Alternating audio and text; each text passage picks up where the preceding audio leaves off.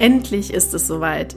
Nach einigem Struggle unseren Link zum Kongress zum Laufen zu bringen, ist es nun geschafft. Du kannst dich ab sofort anmelden, also klick dich in die Show Notes und melde dich an und sei ein Teil des vier Jahreszeiten Human Design Kongress ab der ersten Minute. Ab jetzt ist es möglich. Die Teilnehmerzahl ist im Moment für die ersten Kongresse noch begrenzt, daher sei schnell und melde dich an, damit du ab der ersten Stunde ein Teil davon bist. Und noch eins, ein also herzliches, herzliches Dank von unserer Seite, denn wir können gar nicht glauben, wie viele Menschen wir mit unseren Folgen erreichen mittlerweile. Und wir haben im letzten Monat unglaublich 2984 Downloads gehabt. Also uns fehlen die Worte, dass es so auf Resonanz trifft und sind sehr, sehr dankbar dafür. Also, wenn du, wie du ja auch gerade hörst, also ein Teil von unseren Podcast-Hörern bist, dann vielen, vielen Dank dafür, dass du da bist. Aber jetzt geht's los mit der neuen Folge. Viel Spaß dabei. Es ist das Neue, das unser Leben bereichert. Es ist das Neue, das uns erkennen lässt, was alles möglich ist. Es ist das Neue, an dem wir wachsen. Und es ist das Neue, das unser Leben in eine neue Richtung wendet. Also sei offen dafür, was alles Neues in dein Leben kommen kann. Denn wenn du offen dafür bist, wird dein Leben unglaublich schöne Wendungen nehmen können. Schön, dass du bei unserem Podcast Grow Up and Think Deep dabei bist. Und wir wünschen dir viel Spaß bei der heutigen Folge. Hallo und herzlich willkommen zu dieser Podcast-Folge. Heute werde ich, Corinna, wieder ja alleine diese Folge hier mit dir besprechen und zwar geht es, wir gehen heute ein wenig in die Theorie, weil wir viele Anfragen bekommen, dass wir häufig in unseren Podcast-Folgen gerade über die Zentren und die offenen Zentren über diesen Ausdruck nicht selbst Muster, nicht selbst Thema gesprochen haben. Und das ist ein Ausdruck, der uns im Human Design ständig verfolgt. Und was verstehen wir unter diesem Begriff nicht selbst Thema beziehungsweise nicht selbst Muster? Und das besprechen wir heute hier in dieser Folge. Und ein nicht selbst Muster ist ein angelerntes Muster, die uns nicht entsprechen. Das heißt, sie lenken uns ab von den Potenzialen, die wir in unserem Chart angelegt haben. Es sind Muster, die ablenken, die uns Menschen von uns selbst auch so ein bisschen wegführen. Und das kann auf zwei unterschiedliche Arten passieren. Einmal passiert das, dass Menschen sich mit bestimmten Verhaltensmustern identifizieren, die sie als Kind ja vielleicht ankonditioniert oder antrainiert bekommen haben. Aber sie sind eigentlich laut Human Design nicht im Chart angelegt, sondern dieses Verhalten oder diese Nicht-Selbstmuster kommen von außen. Das zweite wäre, dass wir eine bestimmte Anlage, man kann schon fast sagen, missbrauchen, um ein anderes Nicht-Selbstverhalten zu unterstützen. Ich werde das nochmal so ein bisschen erklären mit, ähm, mit einigen Beispielen. Und zwar kann es passieren, dass irgendeine Person ein Motorzentrum und Motorenzentren sind ja das Emotionalzentrum, das Herz, das Sakralzentrum und das Wurzelzentrum. Und da liegt ja eine Kraft dahinter. Und es kann sein, dass ein Mensch jetzt zum Beispiel diese Kraft verwendet, um ein anderes offenes Motorzentrum auszugleichen. Also es gibt bestimmte Bedienungsanleitungen für ein definiertes Zentrum. Und wenn ein Mensch nicht entsprechend dieser Bedienungsanleitung in diesem Zentrum handelt oder agiert, dann wäre das auch ein Nicht-Selbstmuster. Und in beiden Fällen führt das zu Entscheidungen, die uns selbst beziehungsweise mir selbst, daher kommt auch dieser Begriff mir selbst gegenübergestellt zum Nicht-Selbst. Und wenn wir im Nicht-Selbstmuster sind, dann kann das zu Entscheidungen führen, die einem selber nicht entsprechen. Das heißt, meistens führt das zu falschen Entscheidungen oder zu einer Entscheidung, die dem Durchschnitt mm, deiner eigenen Umgebung entsprechen. Und je nachdem, mit wem jetzt ein Mensch da zusammen ist oder was er in seinen offenen Zentren empfängt, kann halt vom Außen gesteuert werden. Und viele nicht selbst Themen werden über unseren Verstand ja so ein bisschen beeinflusst. Wir können auch sagen gesteuert.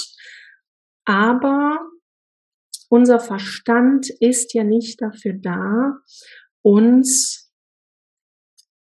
in unserer Entscheidungsfindung zu unterstützen.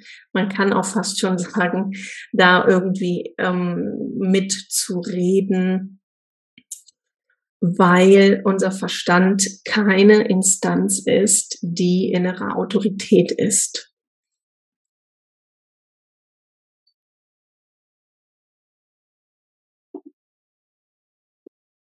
Und viele nicht selbst Themen werden über unseren Verstand gesteuert.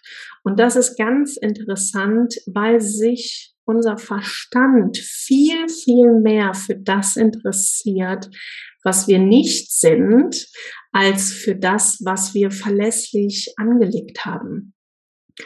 Und das kennst du vielleicht auch aus deiner Kindheit beziehungsweise aus, aus deiner jetzigen Sicht, dass viele Sachen, die du im Außen vielleicht siehst, viel interessanter sind als die Dinge, die du vielleicht hast.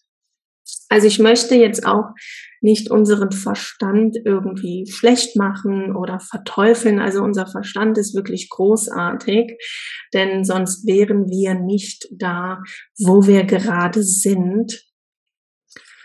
Aber wir sollten unseren Verstand wirklich dafür nutzen, wofür er da ist, nämlich das Außen zu interpretieren oder Dinge zu organisieren, etwas zu strukturieren.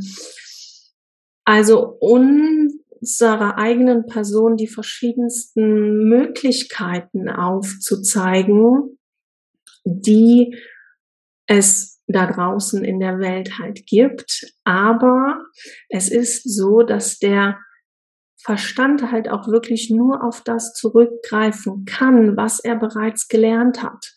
Auch was einer gewissen Logik vielleicht auch entspricht und was er da auch schon einmal erlebt hat. Also er greift auf Erfahrungen zurück. Und alles, was zum allerersten Mal passiert oder eine Situation, womit wir nicht gerechnet haben, da kann unsere körperliche Ebene ganz anders mit umgehen als unser Verstand. Also alles, was so unvorhergesehen in unserem Leben passiert, was ein Mensch noch nie erlebt hat oder erfahren hat, das kann der Verstand in seiner Wahrheit nicht mit einbeziehen. Und damit ist er ich sag mal, ein wenig eingeschränkt im Vergleich zu unserer körperlichen Ebene. Also auf unserer körperlichen Ebene werden ganz andere Informationen abgewickelt. Aber unser Verstand hat es auf der einen Seite wirklich geschafft, dass wir in dieser Welt leben.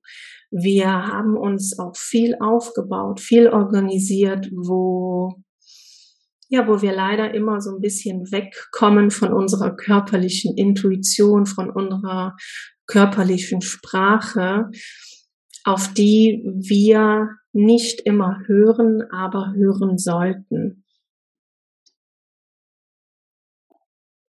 Und zum Schluss möchte ich euch gerne noch mal so ein Beispiel nennen, wie wir oder was die Gefahr ist des Nicht-Selbst-Themas. Zum Beispiel könnt ihr euch vorstellen, wir haben zwei Kinder, die im Sandkasten spielen und äh, das eine Kind hat einen roten Eimer und das andere Kind hat einen blauen Eimer.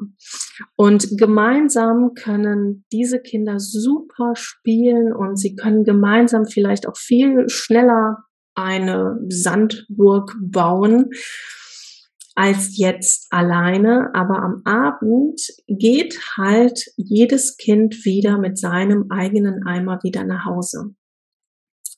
Und vielleicht kennst du das ja auch, ähm, dass ja jeder gerne den Eimer des anderen hätte, weil es einem vielleicht viel besser gefällt. Und bei Kindern können wir das auch sehr gut beobachten, denn sie meinen plötzlich, der andere Eimer gehört ihnen, nur weil sie einmal damit gespielt haben und weil sie es sich für einen Moment halt ausgeborgt haben. Und da haben wir halt diese Gefahr des Nicht-Selbst. Das ist auch ein Ausdruck, der mit den offenen Zentren verbunden wird und in der Offenheit haben wir auch immer so eine gewisse Unsicherheit, die mitschwingt, weil sich das, was wir da empfangen, laufend ändert. Und das wird bei vielen Menschen auch so als Manko oder Defizit wahrgenommen, wenn wir in einem Zentrum halt offen sind. Was dann auch noch als negativer Punkt bei den offenen Zentren häufig wahrgenommen wird, ist natürlich, dass wir bestimmte gesellschaftliche Vorgaben ja mit der Kindheit schon auf den Weg mitbekommen oder Bewertungen dazu kommen im Elternhaus und oder in der Schule werden bestimmte ja Eigenschaften viel stärker gesehen und werden als viel wichtiger angesehen. Aber es ist wichtig für dich zu verstehen, dass die offenen Zentren wie so ein Leihauto sind und das ist super, denn wenn ein offenes Zentrum irgendetwas braucht, um vielleicht noch besser zu sein in dem Moment, dann kann sich das offene Zentrum das halt auch ausleihen.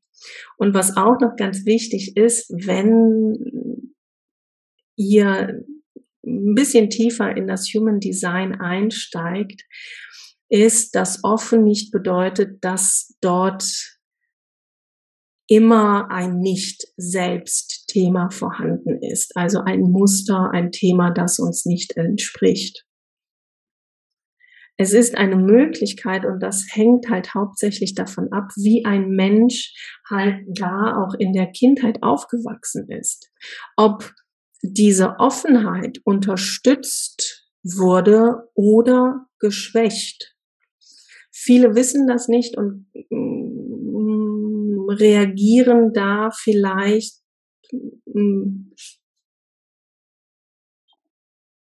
so, wie sie es in ihrem Elternhaus gelernt haben. Also zum Beispiel kommen auch viele Menschen in, in, ein, in ein Reading oder in eine Human Design Analyse oder sogar in eine Beratung, die schon jahrelang versucht haben, in ihrer Offenheit auf eine bestimmte Art und Weise zu funktionieren.